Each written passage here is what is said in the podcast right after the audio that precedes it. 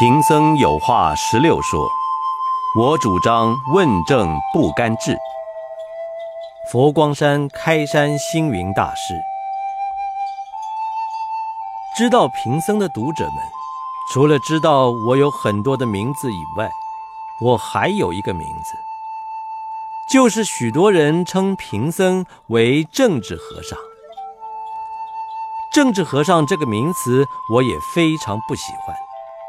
因为贫僧从小出家，一生也没有做过官，也没有受过政府的津贴，甚至我和政府官员之间，偶尔接受他们的访问以外，也没有太多交往。我为什么要被冠上“政治和尚”这个名词呢？政治不是什么不好，有名的政治家像英国的丘吉尔，美国的林肯。罗斯福、德国前总理科尔，他们为国家服务，为人民谋求福利，功在人间。也有一些政客利用权力，图私为己，国家人民都不放在心上，当然就不可以称道了。政治和尚，百思不得其解。说我是政治和尚，我是政治家呢，还是政客呢？属于文官还是武将呢？我有参加过什么政治运动吗？我百思不得其解。会有“政治和尚”这一词，大概由于我曾经是国民党的党员，我自己也不知道什么时候被任命为国民党的党务顾问。我没有接过一份聘书，也没有一个人转告我是党务顾问。后来我又做了国民党的评议委员，我也没有接到什么人的通知，也没有收到聘书，只是在报纸上看到国民党人事中央评议委员名单中有“星云”两个字。既是国民党的党员，国民党给我什么名义？我也不能推辞否认了。说起了贫僧做国民党的党员，在十八岁的那一年，中日战争结束，国民党和共产党抗战胜利，在我们佛学院的讲师名单中，有一位讲公民课的老师，口才相当，雄辩滔滔，非常受我们同学的敬重。有一次。他叫我们全体同学都参加国民党，做国民党的党员。我也不知道做一个党员会有什么权利，尽一份什么义务。他只是发给每一个人一张党员证书。但当我回到祖庭大觉寺礼祖的时候，有一天代表师兄到祖庭百里外的一户人家做功德佛事，走在一片荒野山区。忽然想到，国民党、共产党的人士经常在此活动。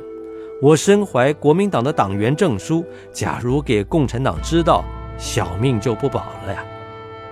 于是就把这张党员证不放在身边的口袋里，而插在鞋子的旁边。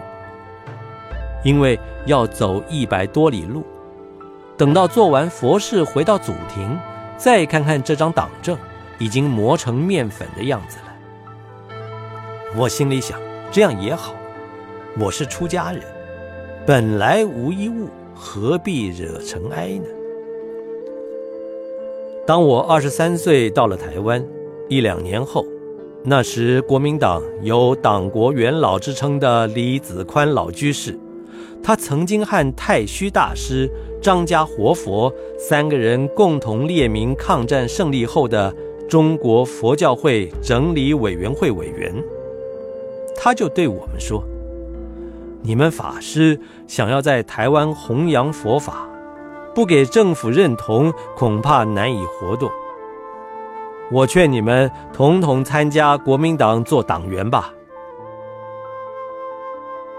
那时候在台湾，因为蒋夫人蒋宋美龄是基督教徒，他的教性非常坚强。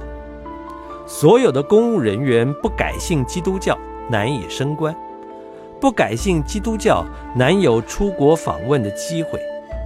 甚至我们出家人要想在各地传教，如果不是国民党的党员，警察也不会允许。在那时候，贫僧非常热心要弘扬佛法，想到我若不做国民党的党员，事实上会有弘法的困难。因为他叫李子宽，我称呼他子老，我就说，子老。出家人做党员，也不能去为党服务，光有一个党的名义，反而给人见笑。可否让我们不要参加国民党的小组会议，不要叫我们缴交党费，也不要给人知道我们是党员？至于我们在台湾弘扬佛法，在国民党政府领导之下，我们就随政府安排了。后来一二十年当中，我也没有参与什么会议，偶尔在乡村弘法布教，让警察知道我是国民党党员，确实也得到方便不少。贫僧谏言，献良策给国家。一九八六年，国民党召开三中全会，蒋经国先生做总统。指明要贫僧出席，并且要在会中发表讲说，我才感觉到有些紧张，不知道要说些什么才好。记得会议是在台北阳明山中山楼召开，先是由秘书长马树礼先生报告政治，后来由国防部长郝柏村先生报告军事。这时候有一位先生送来一张纸条给我。主席指蒋经国先生要你下午发表意见。既然要贫僧发表意见，我一个出家人不能妄语，不能只是歌功颂德，我应该直接把我的意见说出来，要对当时的国家社会有所贡献。于是我提出几点建议：第一，我希望政府开放。让台湾的大陆人士能回到大陆去探亲，因为我们在台湾这么多年，有家难归，有亲难投，尤其一些老兵思乡情切。我们不能为了两岸的战事，使得很多百姓家不成家，人不成人。第二，我希望国民党要开放，不要只有一党专政。那个时候还没有民进党。对于党外异议人士，例如高玉树、邱连辉等，要能给予接纳包容，因为党外人士也有很多有为之事，不予任用甚为可惜。假如让他们加入政府的阵容，更可以显见政府的力量。第三。我希望让佛教来办一所大学，因为在台湾，天主教办有辅仁大学、静宜大学，基督教办有东吴大学、东海大学等。在东南亚，那么多的佛教徒，感觉到台湾没有一所由佛教办的大学，实在让他们心有不公不平之感。第四。我希望国家要发展体育，因为在国际间，像少棒、青棒为国家带来多少的荣誉。现在也不是以战争为主，两岸可以从事和平发展，在体育上竞赛。现在不少人都提出以三民主义的自由、民主、均富统一中国，那也不必要战争。我们把战争浩繁的支出用来发展体育，可以扬名国际。至于还有一些什么建议，我也记忆不清了。不过这一段讲话第二天被刊登在中央日报第一版。后来有人告诉我，这段讲话的记录在国民党的档案里也有存档。那天郝伯村还对贫僧说：“今天包括马树里，我们三个扬州人都讲得不错。其实我自己对党政外行，也不是要做官扬名立万，只是说了心中的感言，希望国家、人民、佛教都有所增益，希望未来更好。关怀社会，乃佛教徒责任。”后来据闻蒋经国先生有所改变。陆续开放大陆探亲，解除戒严，并且有人告诉我：“你一个和尚都希望如此，他当然有所裁决。”我们知道蒋经国先生不容易听信部下的建议，因为我是一个和尚，不是他的什么部下官员。当然，和大陆往来，我不敢居功。也非我个人的能力所及。之后，国民党成立了三民主义统一中国的组织，我被推为常务委员。记得和前海基会董事长辜振甫先生还曾经一同开过圆桌会议。后来，对贫僧被誉为政治和尚一词，在报章杂志上就屡见不鲜了。当然是欲少谤多。批评我的人都说，我是和尚还要参与政治吗？我对这句话一直耿耿于怀，不以为然。因为政治我们可以不参与，但是对于社会的关怀、人民的富乐，我们佛教徒不能置之度外。太虚大师在抗战胜利初期，据闻蒋介石曾经要求他阻挡。他推辞以后，提出一个佛教今后对政治的主张：问政不干治。我对太虚大师的高见举双手赞成，因为我们出家人做官，当警察局长，当什么县市长，这就不变了。不过，一些民意代表，如立法委员、国大代表、监察委员等，这个应该要义不容辞的参与。对治理国家有关人民幸福不能不问，所以这问政不干治的理想，大概就在此吧。甚至后来我到高雄寿山寺的时候，已经民国五十年。一九六一年了，在国民党高雄市党部担任主任委员的纪吕科先生，曾经要我竞选高雄市的立法委员。当时我已经看出台湾的选举不是选贤与能，完全是谩骂。我想到，假如我个人参与选举，祖宗八代拿出来被人羞辱也还罢了。把我的教主佛陀释迦牟尼佛也拿出来被人辱骂，实在是划不来，因此我就敬谢不敏了。虽然如此，贫僧这一生虽不想做官，也不想做民意代表，但对于社会的公平正义，有时候不能不参与意见。我是一个普爱世人的出家人。不应该对这个世间有党派的观念。我做和尚终身不悔，我做了国民党党员也是终生不悔。虽然国民党对过去政治犯的残忍屠杀，对异议分子的冤屈，践踏人的生命，我是深不以为然。但是国民党对我的宽容，虽有白色恐怖时期。我还能在那个乱世时代保住小命，也算不容易。但贫僧对于台湾媒体的一些人士，动不动就批评说，出家人还要干预社会，还参与政治，还要表达意见。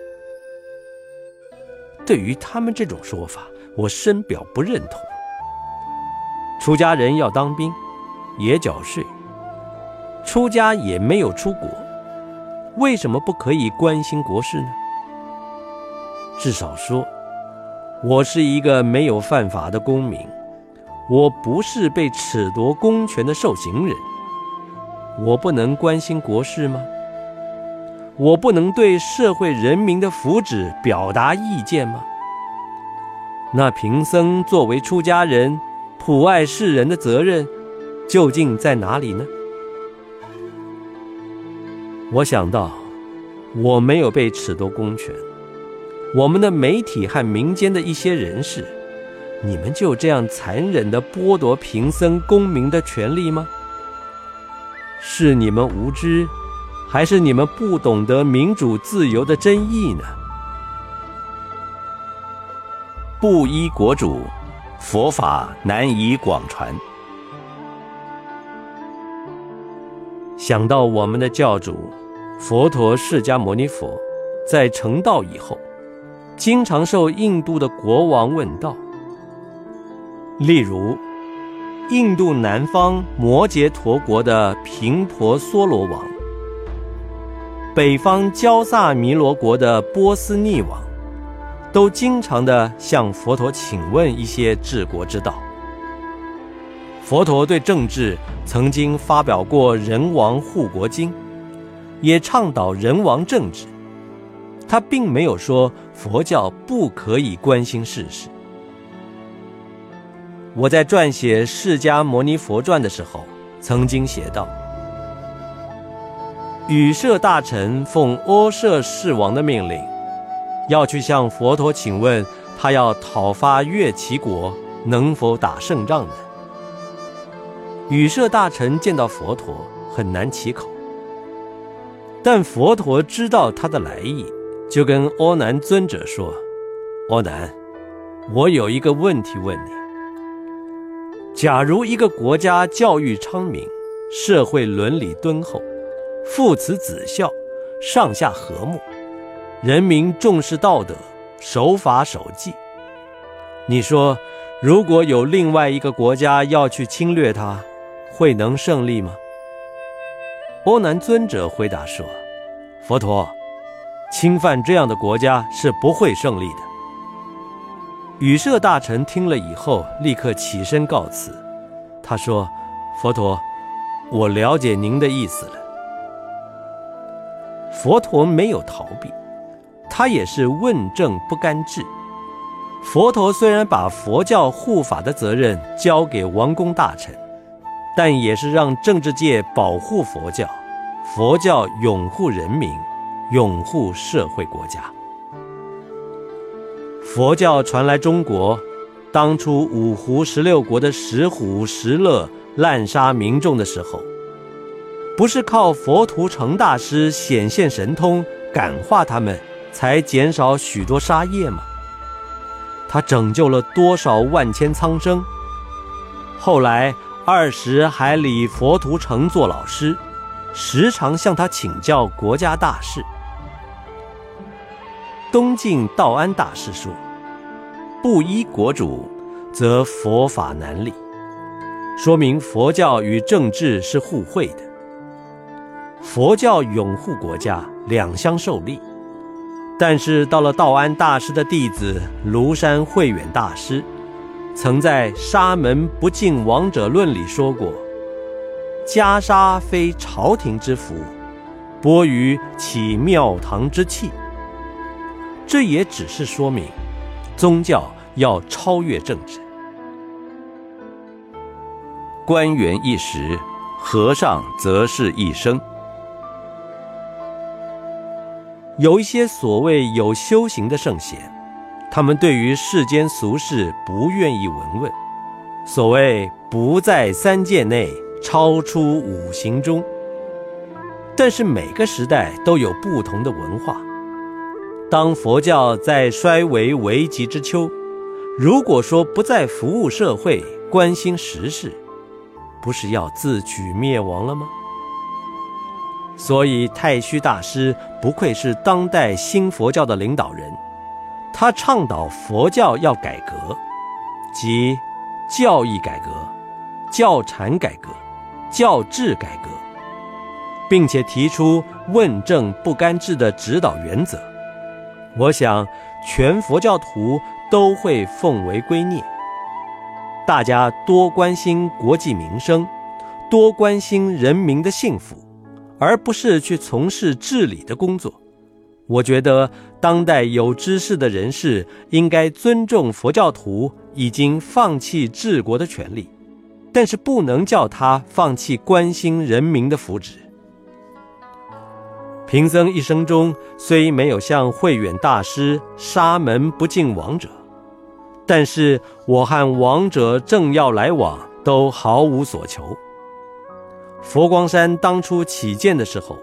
因为得罪当时的地方首长，他不给佛光山寺庙登记，一直等到十年以后他下台了，我才领到佛光山的寺庙登记。我也很自豪地说：“你做政府的官员，纵然选举当选，总有任期，无论四年八年，你总不能终生担任官职吧？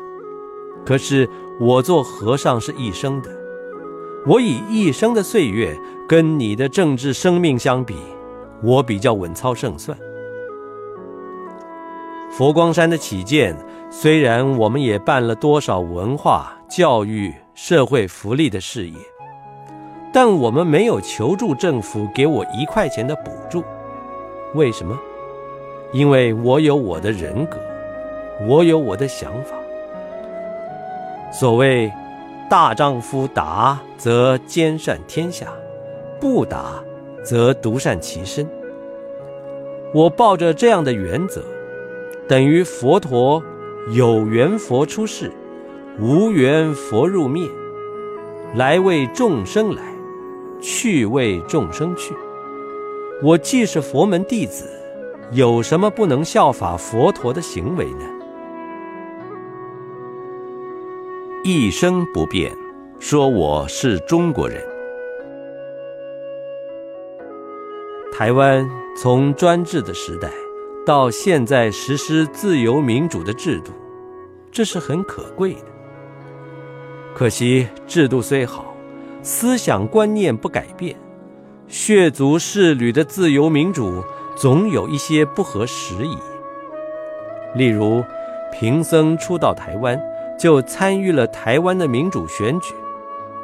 最初五六十年前，还会喊出“选贤与能”的口号，颇有尧舜的谦让精神。后来每况愈下，就经常传出选举贿赂、买票的情况，丑化对手的言论。记得有一次，陈武章参选高雄市长选举之后。他的总干事洪地利议员送了竞选后剩余的经费，说要捐给寿山寺，我也不肯接受。我一生没有给政治人物捐款，也没有收过买票，当然也不接受政治人物给我的捐助。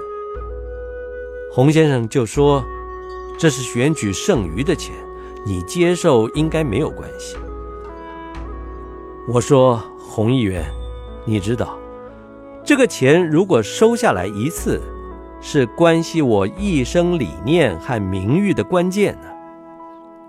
他终于才把钱收回去，那就是贫僧做人的准则。至于有人说，在美国有所谓政治现金事件，在美国，政治现金是合法的，每一次选举。政府允许人民可以在有限的范围捐献一些金额。我们要在美国生存，要弘法利生，有什么不能跟美国人平等行事呢？我们佛教徒也是社会的一份子，虽然只是一个平民百姓，既然是民主社会，当然也具有神圣一票的权利。但是每当选举，出家人去投票，总要受到媒体的冷嘲热讽。这种歧视宗教的行为，是不懂民主的真意呢，还是自由民主的堕落呢？这实在是今日台湾的政治人物和全民都应该深思的地方。现在台湾的国民党承认中华民国，民进党不承认中华民国，但是他每次又要参与选总统，究竟他参选的是哪一国的总统呢？我曾坦诚地说，我是中国人，因为我是哪里人是改不了的。但每当我说我是中国人，总有人批评我不对。那么我不是中国人，我是哪一国人呢？我是日本人吗？我是美国人吗？难道要让我做一个无国籍的世界难民吗？我觉得为政之道是要包容。和平、尊重、平等，造福全民。所谓中华文化中，王道比霸道重要啊！